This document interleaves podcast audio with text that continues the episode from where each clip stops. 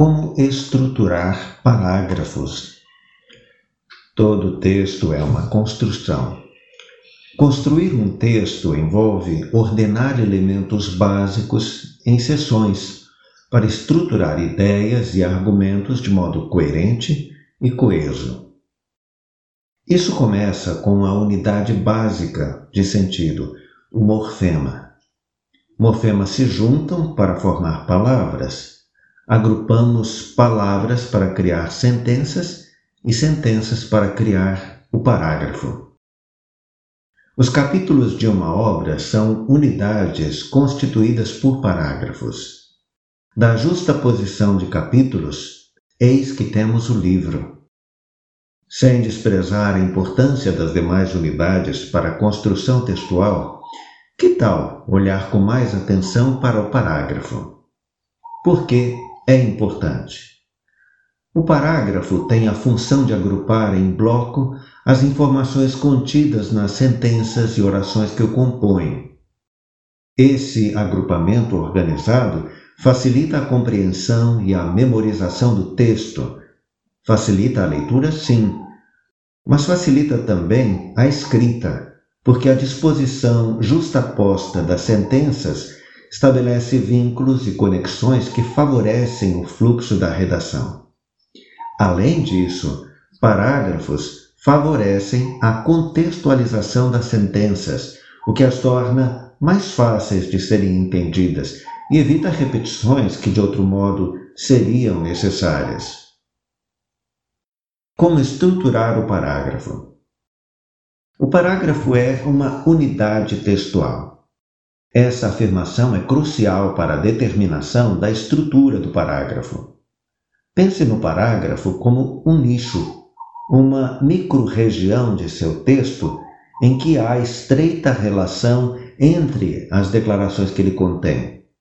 Lembre-se também que parágrafos são passagens e que, como tais, têm de ter uma entrada e uma saída.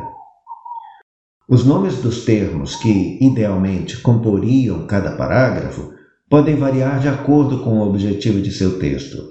Se estiver escrevendo um texto informativo, é mais provável que faça descrições.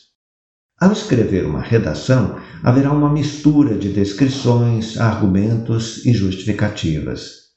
Seja como for, a estrutura básica a seguir me será útil ao elaborar os parágrafos em seu texto. Tema ou tópico. A primeira sentença do parágrafo é chamada tema ou tópico. O objetivo, como o nome indica, é declarar de modo conciso o assunto que será tratado no parágrafo. Você pode, talvez deva, variar o modo de apresentação do tema, ora usando uma afirmação, ora declarando um problema ou fazendo uma pergunta. Argumentos. Os argumentos servem para contextualizar, explicar, arguir, discutir, contestar, informar, declarar, negar ou, de outro modo, abordar o tema do parágrafo apresentado na primeira sentença. Não há uma regra rígida que dite quantos argumentos cada parágrafo deve conter. Na prática, porém, parece razoável manter o número de argumentos restrito a três ou quatro. Arremate ou fecho. Os últimos pontos de uma costura são também chamados de arremate, porque são dados de modo a impedir que os pontos anteriores se desfaçam.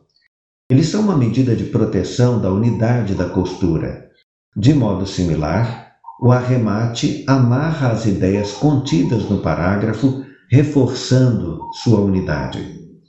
Em geral, a sentença de arremate seria uma declaração conclusiva. Em adição a isso, o arremate pode também chamar a atenção para o tópico do próximo parágrafo o que funcionaria como um sinal de saída e indicador de direção. Extensão. Novamente, não há uma regra rígida que limite a quantidade de palavras ou linhas por parágrafo. O fator determinante da extensão do parágrafo será, em muitos casos, a abrangência de seu tópico. Se você usar a estrutura tema, argumento, arremate, terá o um mínimo de três sentenças em cada parágrafo. Se ao ler o que escreveu perceber que sua atenção sai do assunto para a quantidade de linhas no parágrafo, isso seria um bom indicativo de que o parágrafo talvez esteja extenso ou curto demais. O caminho da boa escrita passa pela formação dos parágrafos. Não há atalho para cortar esse caminho. Você precisa praticar redação com regularidade.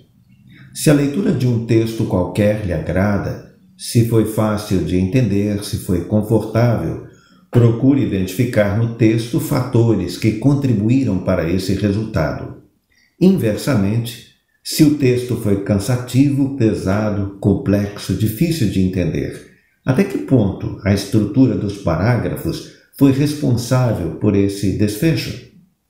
Em suma, a prática assídua da redação e a leitura crítica atenta de seu texto e de produções textuais de outras pessoas contribuirão para o seu desenvolvimento na arte de escrever.